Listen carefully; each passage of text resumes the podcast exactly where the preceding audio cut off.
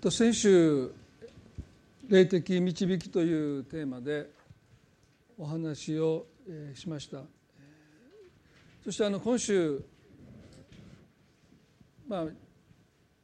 先週お話をした内容がですねまだ心の中で重荷としてずっとありましてまあ MC でも少しねあのその箇所からお勧めをしたんですけどもえー、まだ十分に話しきれてない部分があるように、えー、すごく思いまして、まあ、あの普段めったにないんですけれども大体いつもね1回の完結で、えー、次のメッセージということですけど今回は少し、えーまあ、前回十分話しきれてないという、まあ、その思いが1週間ずっとありましたのでもう一度、えーまあ、ゼロから作り直すというかですね、まあ、同じテーマなんですけども、えー、その箇所をもう一度今日取り上げて重複するところもありますしあの少し新しく加えているところもありますけどもあのこのことを今日ねもう少し掘り下げたいなというふうに願っています。またへの6章の2223に先週も取り上げましたけれども有名なイエスの言葉があります。体の明かりは目です。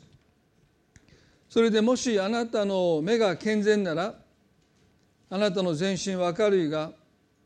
もし目が悪ければあなたの全身が暗いでしょう。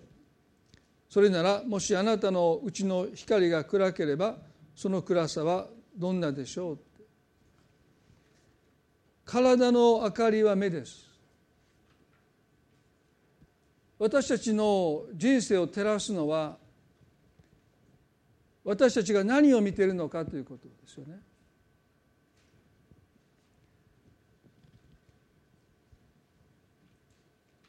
クリスチャンにとって信仰の視点というものがとっても大切だということを先週お話をしました。それはまさに体の明かりは目ですと書いている通りです。もしあなたの目が健全ならでこの目が健全ならということは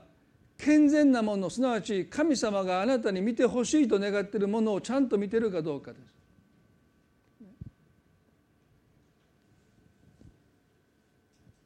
神様が預言者エレミアを召した時にあなたは何を見てるのかっておっしゃったすなわち神様がご覧になっているものを私たちがちゃんと見てるのかそれが信仰の目が健全であるかどうかという一つの大切なポイントですよね。ですから神についてどれだけ正しいことを私たちが考えて信じていても神様が皆さんに見てほしいと思っているものをもし私たちの信仰の目が見ていないならば皆さん私たちの信仰の歩みっていうものは前に進んでいかないんです。すなわち神について正しく考えること神について正しく信じることだけでは信仰は私たちを前に進ませないんですね。神様が見てほしいと思ってるものとは何でしょうか？それは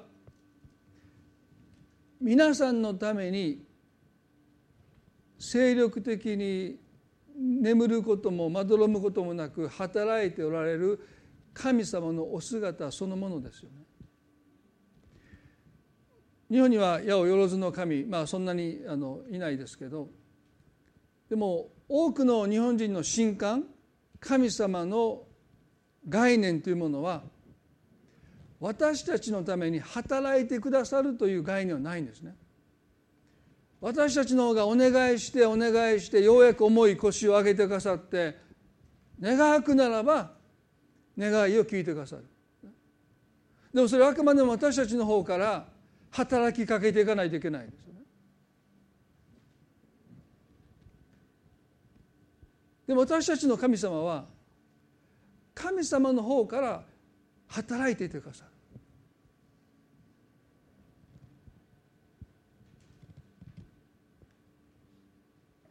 時々ねイエス・キリストが私たちのために十字架で死んでくださったというお話を日本人の方にお話しするとですね2000年も前のそんな出来事と私の人生何の関係あるんですかと多くの人は言うんです。ピンとこない。まあ、ある意味でそうですよね。2000年前にイエスという方があなたのために十字架で死んでくださったって言われたってですね。そんな昔のもう2,000年も前のことなんて今の私と何の関係あるんですかってそういうふうにおっしゃる方がたくさんいるんです。でもねもし神様がどういうお方なのかということを私たちが知り始めると私たちがお願いをする前にもうすでに神様は私たちの必要を知っていてくださって私たちを救うために十字架でその命を捧げてくださったそれが前であれば前であるほどそんなにも私のことを長い間ずっと思い続けてくださったというこの神様の愛の深さに私たちは感動するわけです。神様が皆さんのために働いておるのは昨日今日じゃないんですよ。もう2000年前にすでにあなたのことを思いながらイエスは十字架で死んでくださったんです。その他大勢じゃないんですよ。あなたのことを思い描きながらあなたのためにイエスは十字架でその身をその罪を負ってくださって苦しみに耐えてくださってる。それだけ神があなたのことを思い続けてくださっている。ですから私たちの信じる神様はもちろん私たちも神に働きかけるということはします。でもそれ以上に、ね、2000年も前にもう私たちがこのように生を受けるもうはるか前にもうすでにあなたのことを神は思いながらあなたのために十字架でその救いを完成してくださった。そして時至ってやっと私たちがその救いを受け取っている。それまで神様がどれだけ待ちわびてくださってたここで先週お話したイエスが空の鳥を見なさいとおっしゃった。でこの「見なさい」という言葉はよくよく観察しなさいという言葉だとお話しました。でもそれは空の鳥の生態を観察しなさいとおっしゃったわけじゃなくて種もまき種まきもせず借り入れもせず蔵に収めることもしませんというなのになぜ生きているのか。まあ、当たり前すぎて私たちは考えもしませんけどももう一度皆さんの人生の中であまりにも当たり前すぎて考えもしないことの背後に神が働いておられるんだということをまず私たちは覚えたいですよね。まあ、この1週間私そのことをずっとね思い描いてました。やっぱりね当たり前すぎて考えないですね。でも人生において当たり前っていうものないんですね。当たり前になっているということは誰かが背後で働いているということです。誰かがそれが当たり前のようにあなたがそれを労労しないで受け取れるように誰かが労してるんです。まあそんなことをずっとこの1週間ねいろいろ考えながら過ごしました。ね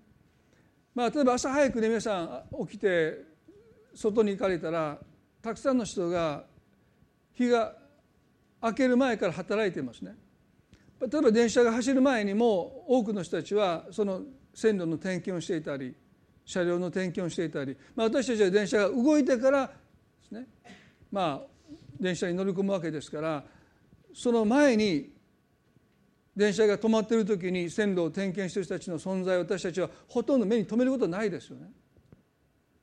でも電車が普通に走っているのは当たり前です。特に日本の場合はですね電車が時刻通りに来るのも当たり前です。でもその当たり前を可能にするためにどれだけ早く多くの人が働いているのか私たち気にも留めないですね。でも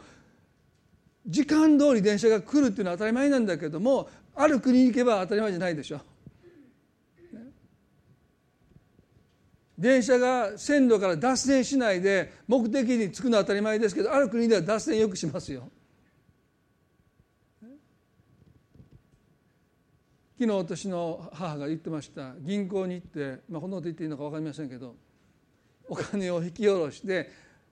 7万円か8万円です。置き忘れたって。何をしてるんでしょうね。もう引き出してそれ置いて帰ったって。そしたら次の人がちゃんと銀行の人にあの渡してくださって。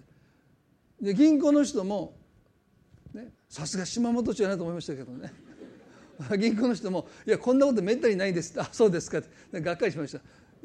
この小さな町だからそういうことがあるのかなって銀行の人も「いやこんなことあんまりないんですけどね」ということはもう誰かがやっぱりそのまま自分の口座に入金されるんでしょうか。よく分かりませんけどね。まあそのままあの帰ってきたって言ってね喜んでましたけどまあ皆さんね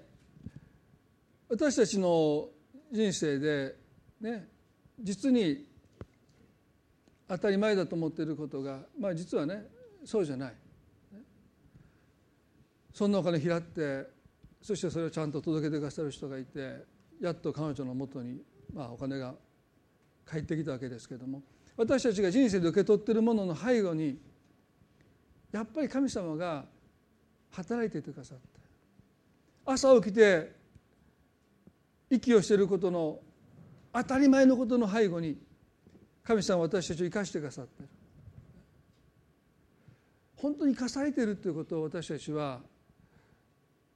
どこまで深く思いを馳せているのか。神様があなたのためにどれだけ働いてくださっているのか。もう一度私たちはね心を向けていきたいそんなふうに思わされます。で先週もこの民主主義の13章を皆さんと分かち合いました。その点をね話しきれなかった部分が少しありますので、えー、お話したいと思うんですけどもモーセに率いられて推定200万の民が1年間の旅をして約束の地の前までやってきます。そして12部族からなる、まあ、12人の石膏ですね。各部族から1人代表を出してリーダーを出してこの12人の石膏スパイが約束の地を40日間行き巡ります。で民は40日間首を長くしてこの12人の石膏たちの帰りを待ってる、今か今かと待ってるわけです。父と蜜が流れるというこの神様の言葉をですねそれぞれが思い思いに想像してどんな素晴らしい土地が私たちに与えられるのか皆さんどれにとってね所有すること許されなかったのでいくら働いても収穫を全部主人に持っていかれる。その年がどれだけ豊作でどれだけ多くの収穫が実ってもそのほとんど主人が持っていってしまう。彼のもとにはほとんど何も残らないんです。これが奴隷の差がというか悲しみというかですね。ですから自分の土地をもらえるという自分が土地を所有できるというこの夢もう夢の夢のようなものですよね。自分で働いてそしてその収穫を自分のものにできる私たちにとっては当たり前すぎることなんですけど奴隷の人にとってそれは夢なんですよ。一生懸命働いて収穫したものを全部主人に持っていかれたでも今度は神様が土地をくださって自分が労して働くならばその収穫を自分が受け取れるということはね夢のような話です。そんな素晴らしい夢のような話があるのかでもそれぞれが期待に胸を膨らませて1年間旅をしてそして偵察の者たちが約束の地を行き巡っている40日間彼らをですねもう今か今かとその帰りを待ってる。そしてようやく12人の石膏たちが戻ってきたわけでしょ。そして彼らが近づいてくると何か様子が変ですね。12人のうちの10人の顔が暗かったんですイエス様はねあなたの目が健全ならあなたの体が軽いでしょとおっしゃったけど彼らは何かを見たんですその地で。そしてすごく落ち込んでその落ち込みが顔に現れてる、ね、で2人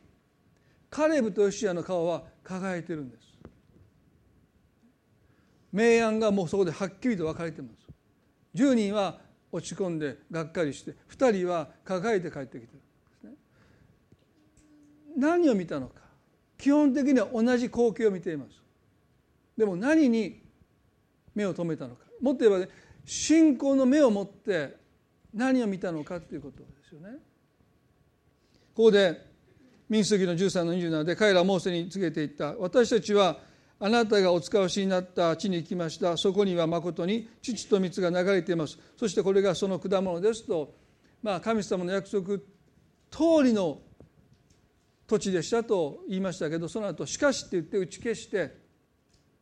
その地に住む民は力強くその町々は城壁を持ち非常に大きくその上私たちはそこでアナクの人を見ました。ネゲブの地にはアマレク人が住み山地にはヘテ人エブス人エモリ人が住んでおり海岸とヨルダンがにはカナン人が住んでいますと答えた。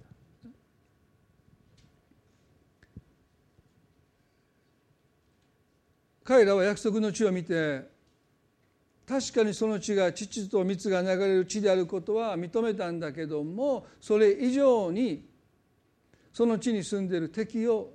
彼らは見てそしてここで事細かく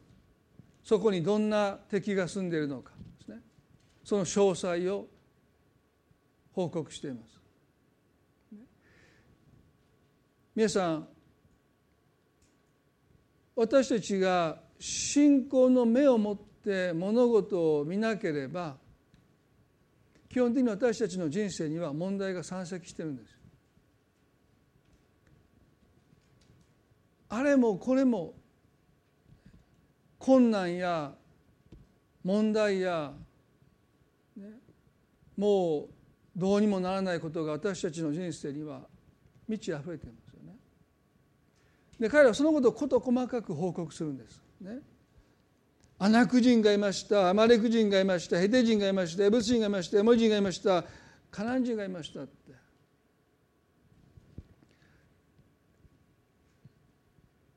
でも神様がいましたと言わなかった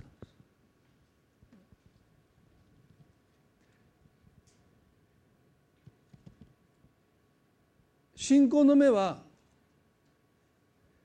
神様の存在と働きに目を留めることですよね。でも彼らが言ったことは神様が不在でしたと言ったんです。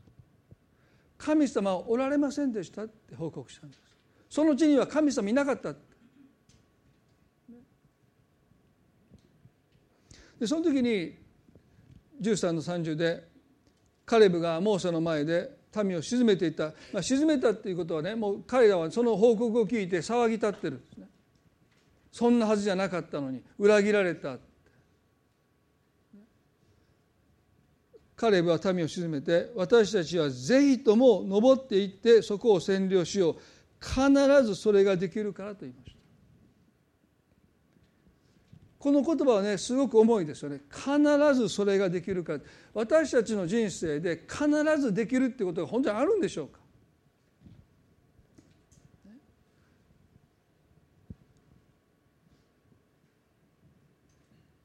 この言葉はとっても重いんです。どうしたかというと彼の背後には200万の民がいてそこには女性がいて老人がいてそして子供たちがいて赤ちゃんまでがいる。でこの人たちを連れ上っていく時にそこには敵がもう待ち構えてるわけですよ。なのにカレブはね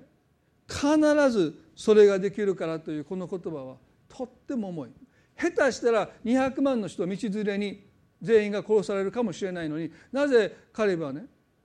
同じ光景を見ながらここまで言い切ることができたんでしょう必ずそれができるから根拠は何でしょうか？結局ね結論から言うと彼の意見は却下されました。根拠がないから。何を根拠に必ずそれができるからとあなたは言うのかっていう証拠を示すと言われたら証拠を示すことができなかったんですよ。残念です。それは信仰の目でしか見れないものだから。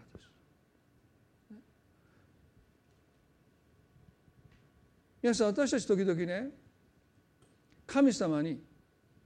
根拠を求めすぎて信仰の目を開こうとしないでこの肉眼で安心する根拠を神様に求めすぎるんじゃないかそれだったらね皆さんこの時もうあの約束地に行かないって結論を下した民と同じなんですね。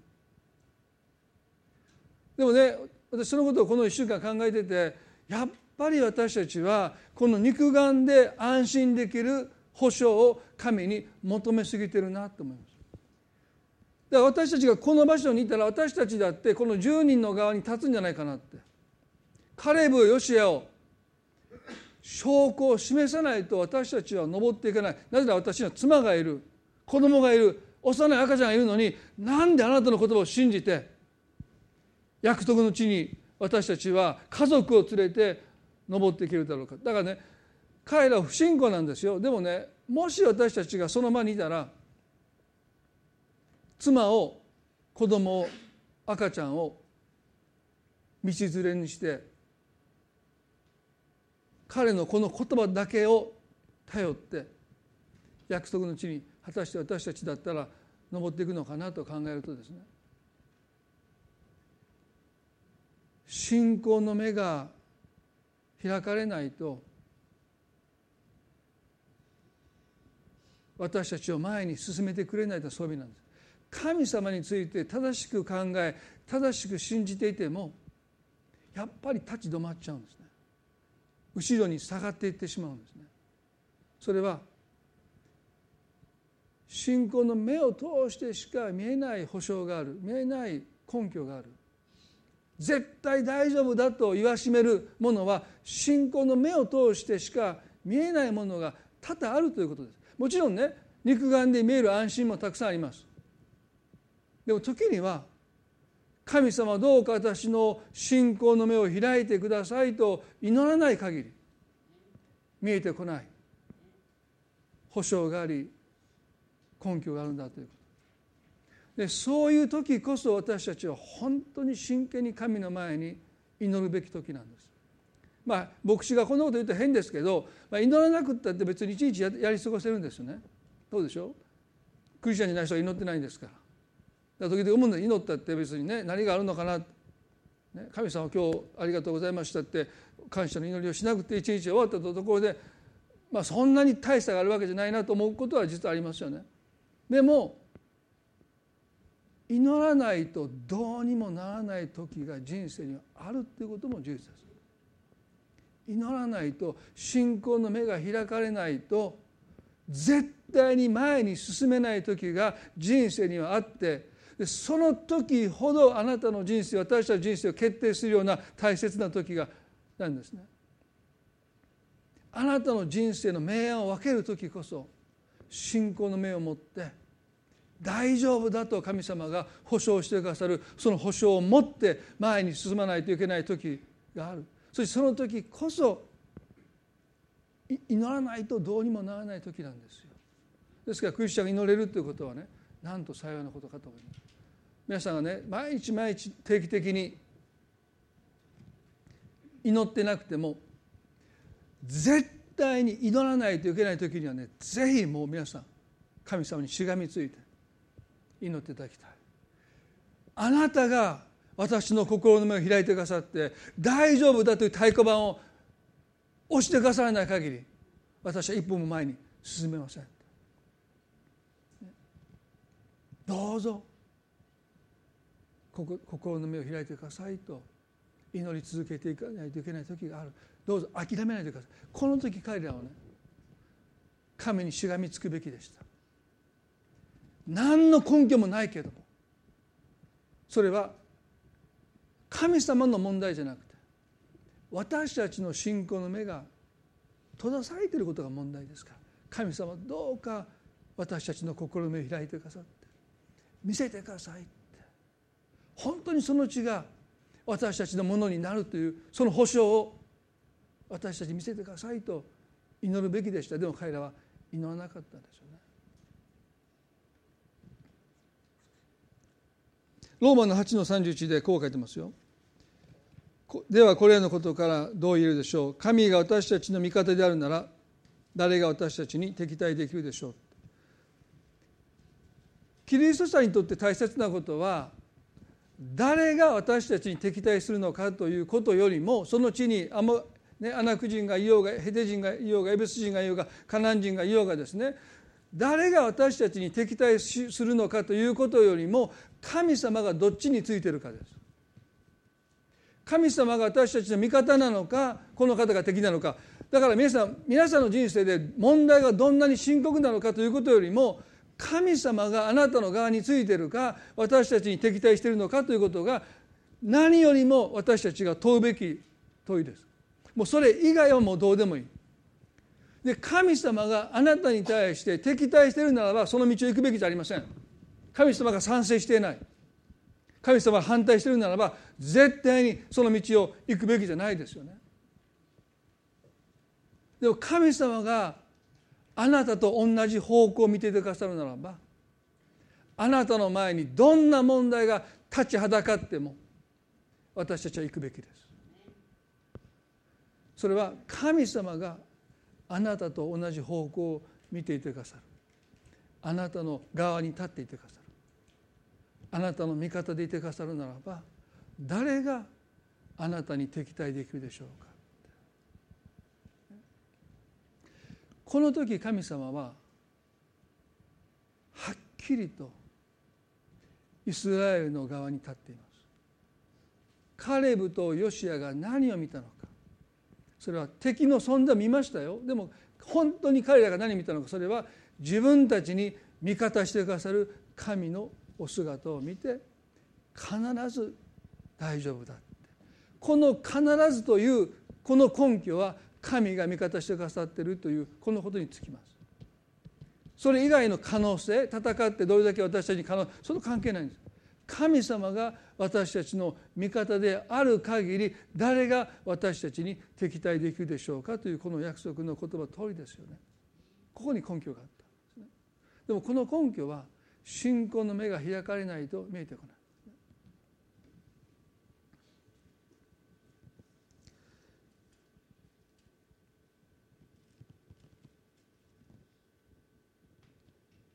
民主主義の13の32で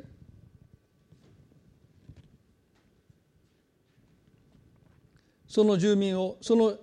ごめんなさい私たちが生き巡った生き巡って探った地はその住民を食い尽くす地だ。まあ聖書は10人の石膏たちはその地を悪く言いふらして33です。特にねそこで私たちはネフリム人ネフリム人のアナク人を見た。私たちには自分が稲子のように見えたし彼らにもそう見えたことだろうって言いましたね。まさに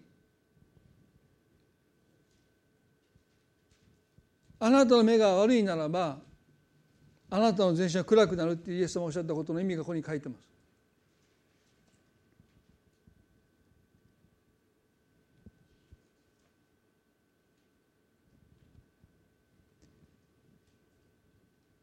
ここで彼らが神様にではなくて自分たちに敵対するその敵の存在に目を留めた時に何が彼らの身に起こったかというと等身大の自分たちの存在すら見えなくなっていく自分たちは稲子のように思えたって言います皆さん時々クリスチャンがねへりくだることと自己自己卑下と勘違いしてる。でクリスチャンになったらね高ぶったらダメだ高ぶったらダメだってよく言われました。僕もちちっちゃな頃はよくよく言われましたね。でもあんまりにも言われるからですね。もうおばあちゃんに対してよく反抗してですね。あの本田浩二っていう有名な人がいたんですね。で私よくねおばあちゃんもう僕本田浩二超えたわって。怒るの分かってんですよ。怒るの分かってね。本田浩二もう超えたわで沢村五郎というとっても有名な先生がいるんですね。で沢村五郎もう超えたわって。おばあちゃんも本気で怒るんですよバカ野郎ってなんてこと言うんだって沢村五郎先生が超えたもうそれが楽しくてねいやもうもう説教ももうもうはるかに超えてるよもう私今度あんたの教会っていうのは説教した時に「ようそんな偉い偉そうなこと言うわ」って回収から言ってやるわってもうこうやんといてって言ったんですけどねもうよくねへりくだりなさいへりくだりなさいって、まあ、おばあちゃんよく言ってました。ね、でその時々ねクリスチャンも高ぶるとダメだってことでそうですよね書いてますから。でもねへりくだることの意味が自分をありのままの姿よりも低く見ることではないんですよ。だからこれ彼らはね私たち稲子のようだったってこれへりくだりじゃないですよね。これ自己卑下です。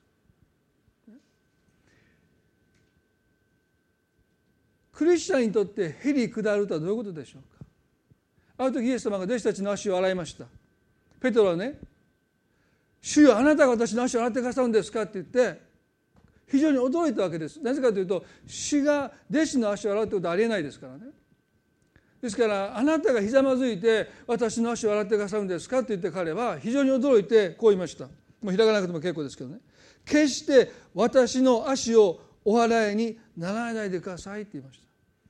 他の弟子たちはみんな足洗ってもらってるんですよ。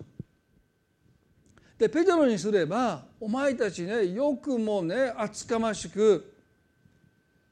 死であるイエス様に足を洗ってもらってるなっていう思いがあるわけですよね。で私は違う私は高ぶってないから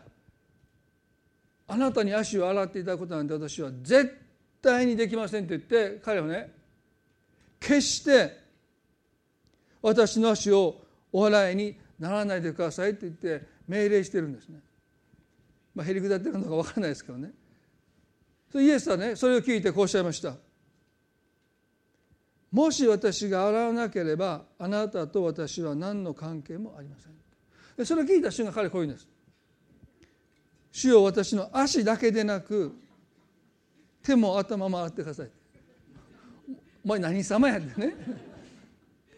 足を洗わないでくださいって言ったのにその後はね頭も洗ってくださいって私どこまでねずぶといというか要求するのかって謙虚に見えたけど謙虚じゃないんですよ。足だけじゃなくて手も足も頭も洗ってくださいって言うんだからね脳の。ということは聖書が言うところの謙虚さっていうのはねここで彼ね決して私の足をその後はね主よ私の足だけでなくイエスの前でやっぱりペテロは自分のことを主に訴えてるんですね。私の足を洗わないでください。いや私の足だけじゃなくてどうぞ手も頭回ってくださいって。でも聖書が言う謙虚さとはね神様のことで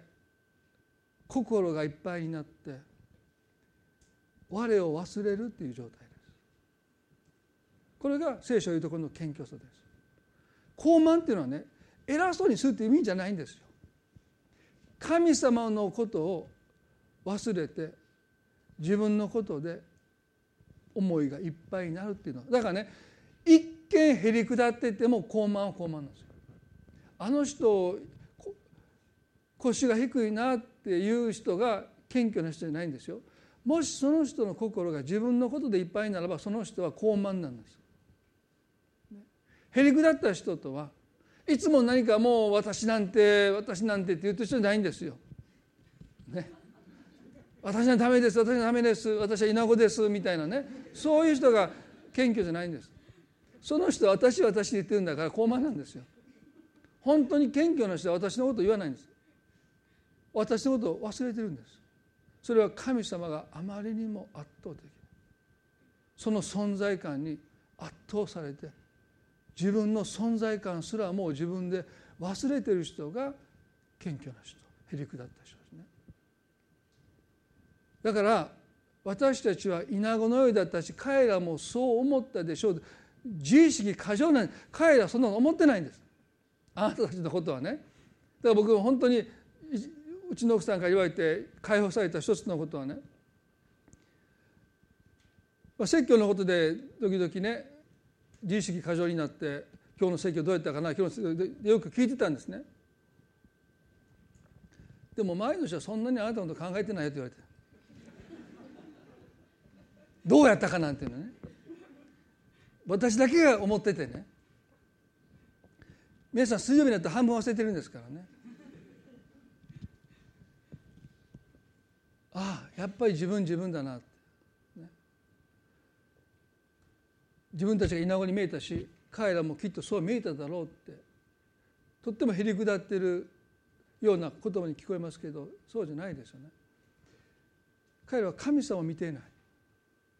自分ばっかり見ている。だから落ち込んで落胆して絶望している。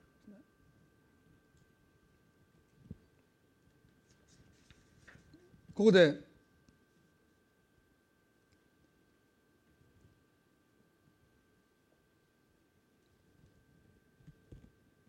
14章に行きますともう一度カレブとシアが7節で私たちが巡り渡り巡り歩いて探った地は素晴らしい余市だったともう一度言います。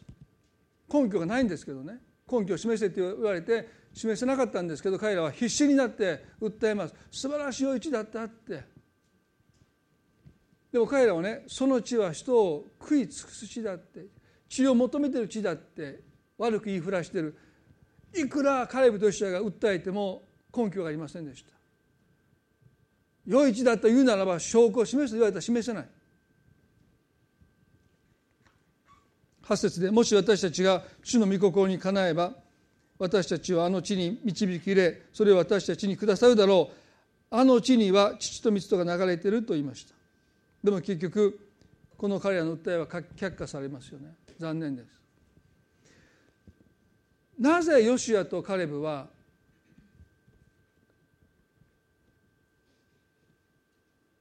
目に見えない神様が私たちのために働いていてくださるということを確信したのか何を見てそう思ったのか最後にその一点をですねお話したいですよね。私たちも信仰の目を開いて神様を見ようとしますけど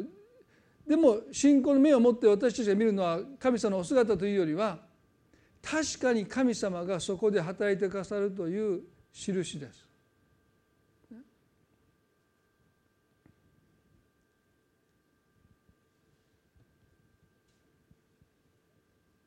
観察しなさいというあのイエスの言葉はね注意深く神様が働いてくださった印を見つめるということなんです。皆さん家に帰った時に誰かが家を掃除してくださった時にねそのことに気が付く時ありますよね。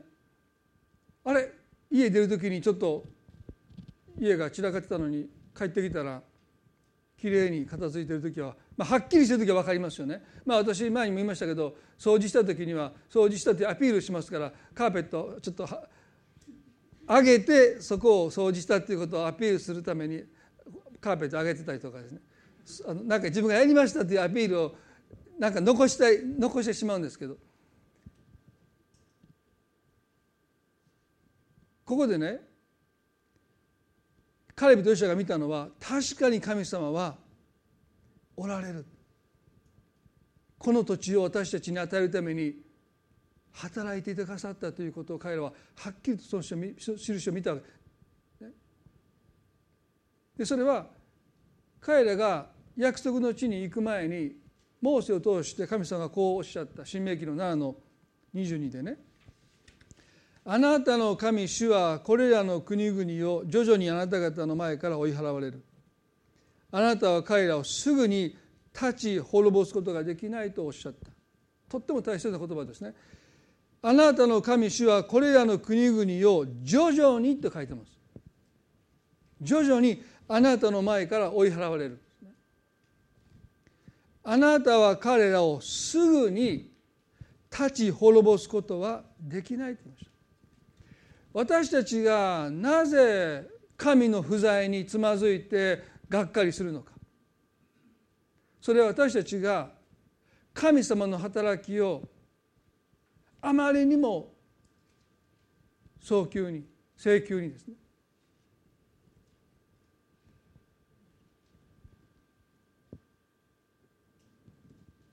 約束の地に着いた時には神様もういろんなことしてくださって彼らの思いの中ですよ。その土地が更地になっていると彼らは考えてるんです。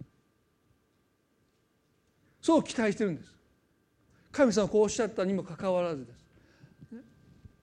で私たちだって同じ過ちをしますよね。神様は私たちが思い以上にですねゆっくりとことをなさると思います。神様焦ってないからです。すべての時はね神はすべてのことを時にかなって美しいと書いてますけど神様にとって焦って何かをなすことは絶対ないですよね。焦るのは私たちですよ。でこの中の誰一人として神様よりも忍耐深い人はいないですよ。全員イラチです。神様なさることがいつも遅く感じます。今日は早かったなって思う人多分あんまりいないんですよ。あれ今日は神様思ったより早早かった。どうそうでしょ？あれ期待以上に早くええー、と何でしょ？う大体遅いんです。私たちにすればですよ。でしょ？あの今船の右側に中村幸さんというねあの一緒に共同で私たち本を出版したりとかしてますけれども私も連載してて彼女も今連載しててね。で彼女がお見になった方いるかもしれませんけども一つの霊的な修練として私は絶対しませんよ読みながらでも。私はしないと思ったけど彼女が言ってることは一番列の長いレジに並び並ぶという修練ですよね。絶対私しませんけどぜひしてくださいと彼女書いてるんですよ。一番レジ打ちが遅い人。そしてどう見たってみんながイライラして長い列を作ってるところにあえて並んでくださいもう私読みながらもう絶対無理。でもしないといけないと思うんです。それ何どうしてかというと私たちは神が全てのことをねなさるのはね全て時に神の時にかなって美しいというこの言葉の意味はね神は私たちの人生において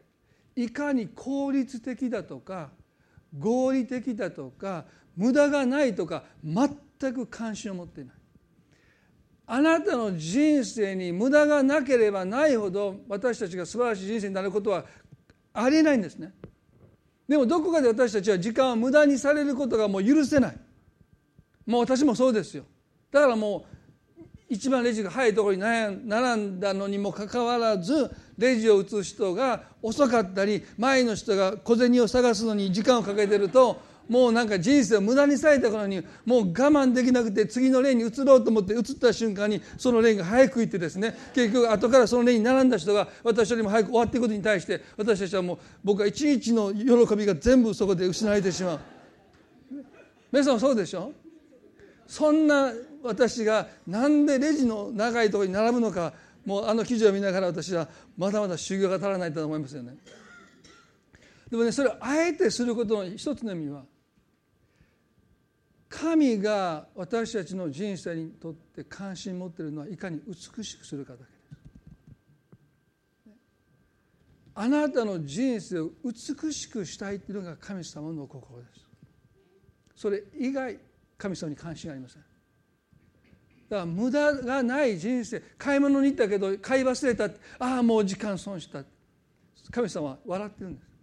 もう一回行ってきたらって、ね、そんなことで私たちは何かもう人生が何か失いたのに全然大丈夫ですよ。人生にとって損失は美しくないということなんです、ね、どれだけ効率よく生きたか。ね。無駄なく生きたか。で皆さんが教会にいるってことは人生で遠回りしたことの結果です。物事がうまくいってる人は教会に行きません。そうでしょ。その人の行き先は地獄ですから聖書書いてますからね。まっすぐに見える道があるけどその先には滅びがあるって書いてるのはそうです。物事がうまくいくほど怖いものはありませんよ。このまま行けば大丈夫だって言って行きつ行き着く先が滅びだって書いてあるんですよ、ね、曲がりくねって曲がりくねってここにいる、ね、皆さんね。カレブとヨシアは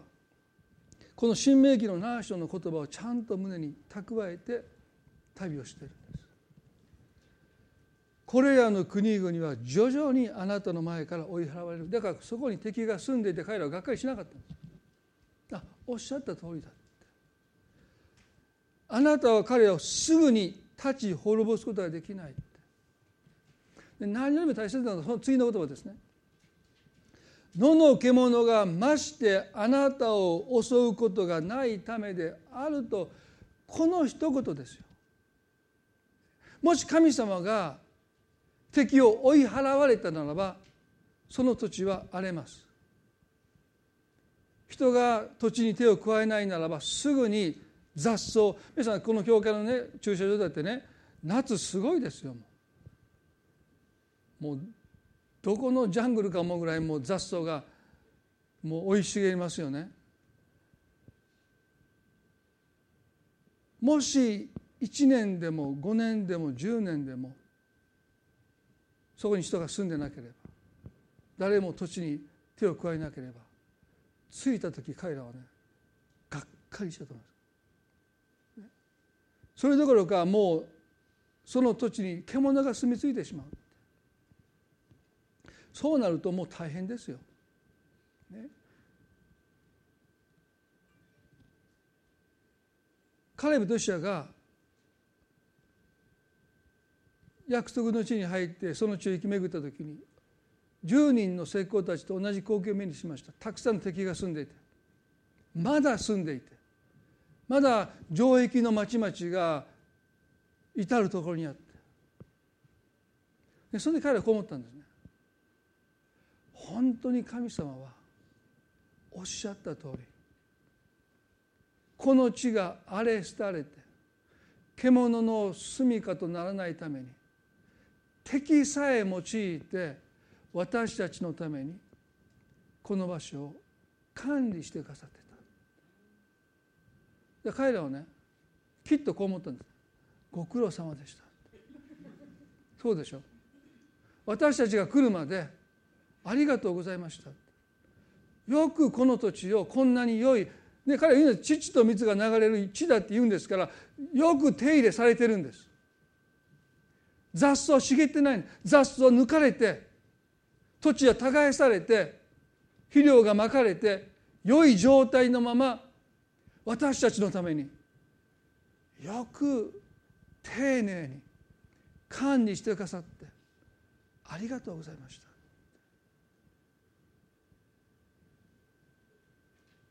彼らは確かに神様が働いていてくださるということ。その中で見て確信してその地に入っていこうというんです。皆さんねローマの8章の最後にこの28の有名な御言葉神を愛する人々すなわちこのご計画神のご計画に従って召された人々のためには神が全てのことを働かせてとか神様の働きに私たちが目を留めるということはどういうことかというとこの御言葉につきますね。神が全てのことを働かせその前にねすなわち神のご計画に従って召された人々のためには皆さんが含まれてますよ皆さんのために神様が全てのことを働かせてと書いてます。ですが私たちが目を目を留めるべき神の働きとはあなたの人生に起こるありとあらゆる出来事を神はそれを組み合わせて。この聖書の言葉はね化学反応って意味なんです。だから1と1を足して2になるんじゃなくて3になり4になり5になり10になっていくというですね。私たちの思いをはるかに超えたことが組み合わせによって起こるんです。でもそれが組み合わせ方間違えたら起こらないんです。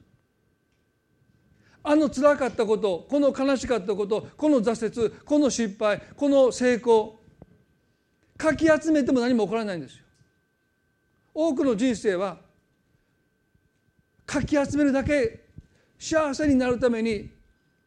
幸せにしてくれると思うものを人生で集めて集めて集めても大切なことはそれがどう組み合わせられるかです。どれだけ集めるかではないんです。あなたを幸せにしてくれるものをあなたが人生でどれだけ集めるかが問題じゃない。まあ私は別に問題があるとは思いませんけど資格マニアの人いますね。この中にいたらごめんなさい。ありとあらゆる資格を集めてる人がいるんですね。それは趣味でやってる方はいいんですよ。でもね大切なことは神様があなたの人生に働いて組み合わさるはずのないものを神様が組み合わせてくださっている働きそのものがあなたの人生を完成させていくんですよね。でこれは神様にしかできない。まあ、聖書の時にね結婚もね神が引き合わせたものって書いてます。よく皆さんの隣にいるご主人奥さんの神でねそれがなかったらこの人と結婚しなかったという場合もあるかもよくこの人と一緒に今までやってくれたなって。それは皆さんが努力したわけじゃないんです。努力もしたと思いますけどもやっぱり神が組み合わせてる。全てと書いてますから。皆さんの人生のありとあらゆることを神がどう組み合わせてくださるかによって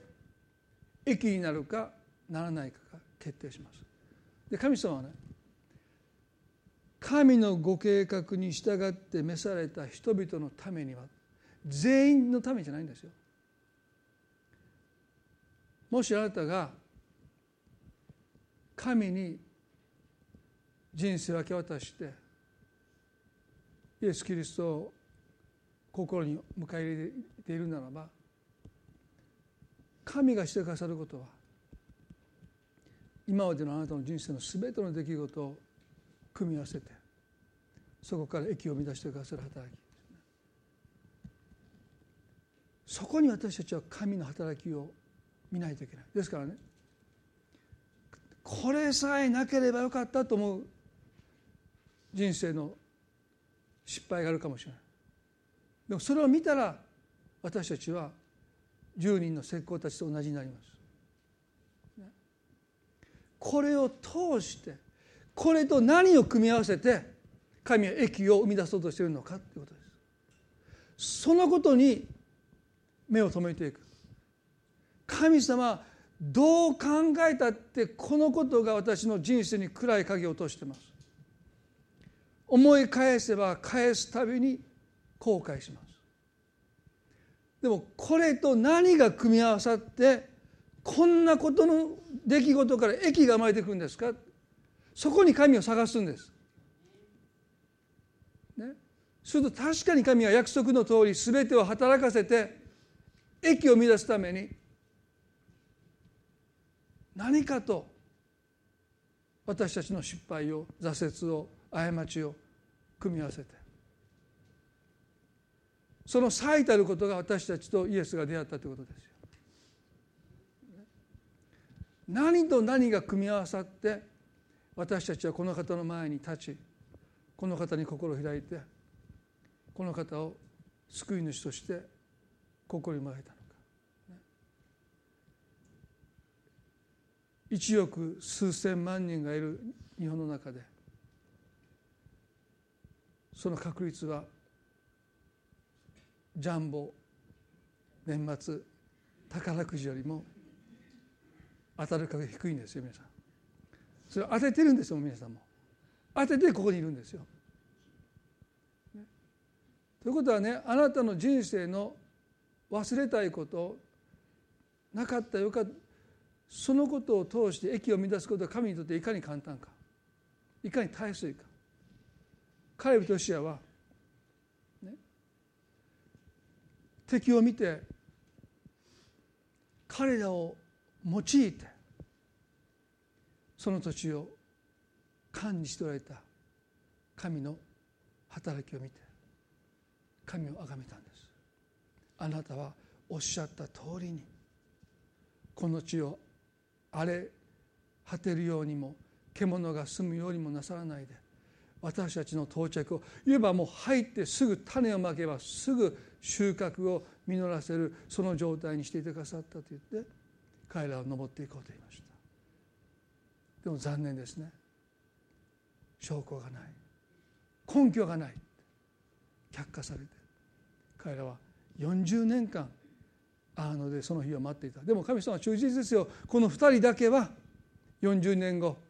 約束の地に足を踏み入れていきます、皆さん今日一言祈りたいです。どうぞ目を閉じていただいて。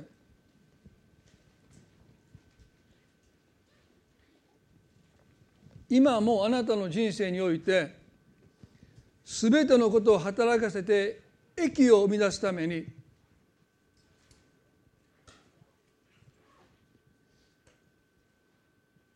いろいろな出来事を組み合わせて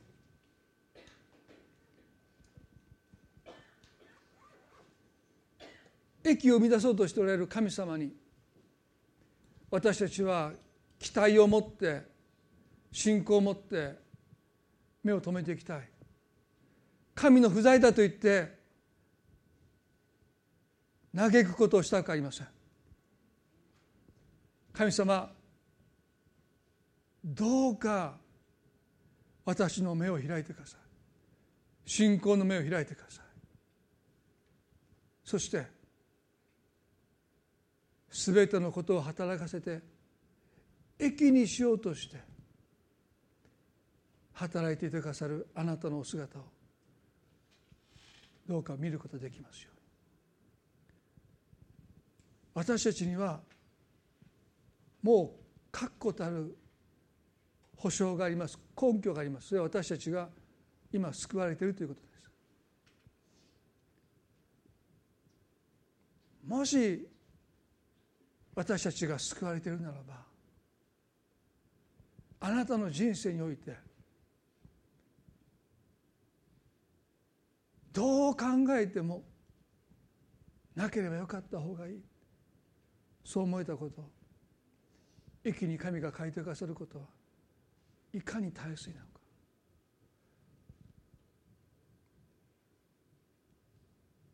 でもそれを頭で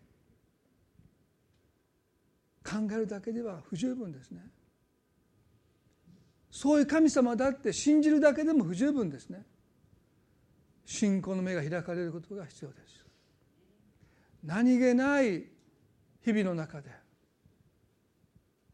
まどろむこともなくあなたのために精力的に働いていてくださる神様のお姿。そのお姿にどうか目が開かれますように。恵み深い天の地の神様。私たちの人生には神の不在を印象づける出来事があまりにも多くあります。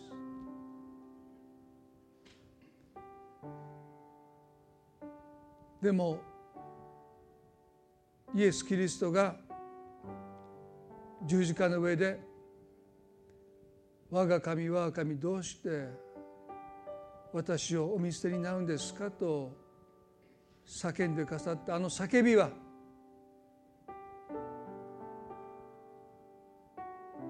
罪の呪いを私たちの人生から引き受けて神の御子ご自身が罪とされて神の不在という裁きを受けてくださった。叫んでも聞かれない。目を留めてもらえない。天は光を失って真っ暗になったと書いている。まさに神の不在こそがキリストが引き受けてくださった罪の呪いです。でもその結果私たちは救いを受け取った時に何を受け取ったのか。罪の許しだけじゃない。それ以上に神の臨在です。あなたの人生に神が臨在してくださる。もはや私たちの人生において神の不在という罪の呪いは完全に失われました。あなたの何気ない日々の中に神はあなたのことを思い働いていてくださる。どうかそのお姿に私たちの目が開かれますように。カレブとヨシアの目が開かれたように何気ない毎日の中でただかき集めの人生の中であなたがその一つ一つをあなたの人生を完成させるかけがえのないパーツとしてピースとして悲しいこともつらかったことも嬉しいことも無駄に思えた日々のことも組み合わせてあなたという人生を神の作品として完成させてくださっているその働きにどうか私たちの目が開かれますように。あなたがあなたである人生を生きることは神にとって美しい人生です。あなたにしか照らすことのできない輝きがあります。あなたの光しか届かない魂の暗闇があります。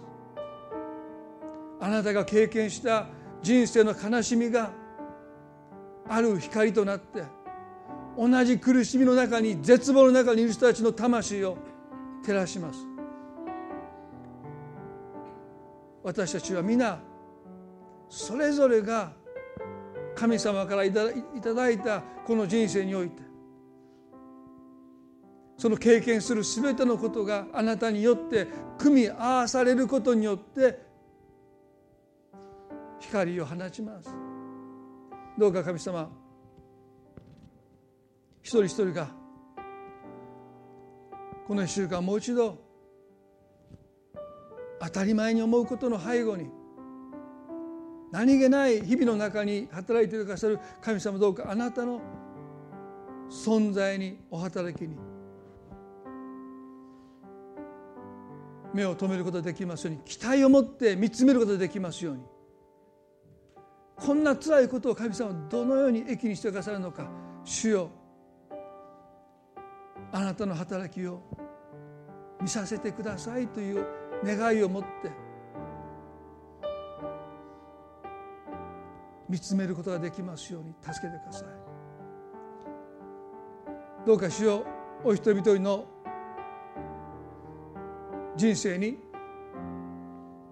あなたが働いてくださることを心から感謝し愛する私たちの主イエスキリストの皆によってこの祈りを見舞いにお捧げいたします。それではどうぞ皆さん立ち上がっていただいて最後に賛美を捧げたいと思います。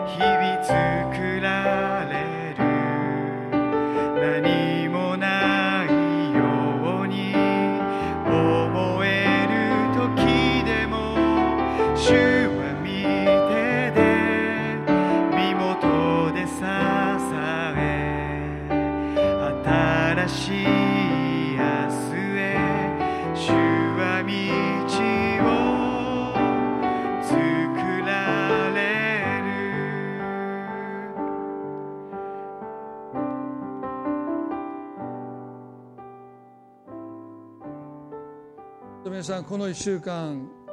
祈りの中で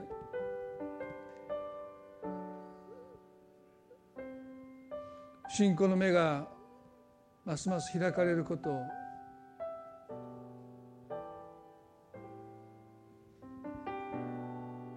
あのカレブとヨシアが見た敵の存在さえ私たちの人生の問題さえ神は用いて私たちに益を生み出そうとしてくださってる。そのことにもっと勇気づけられる。多くの人が同じ光景を見て心くじかれる。その同じ光景を見て私たちは勇気づけられていく。今日まであなたの心をくじいてきた問題がどうか今日あなたを勇気づけることができますよ鍵はそこに神様の存在をあなたが認めるかどうかです。ダビデは言いました私はいつも主を前に置いたい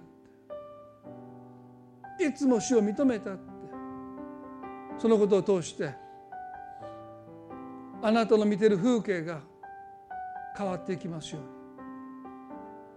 あなたを落胆させた風景があなたを勇気づける風景に変わっていきますよう。にそのことを神はなそうとしてあると信じます。この1週間どうぞそのことを神の前に求めながら歩んでいただきたいなとそう願います。それでは今朝互いに挨拶を持ってこれで礼拝を終わっていきたいと思います。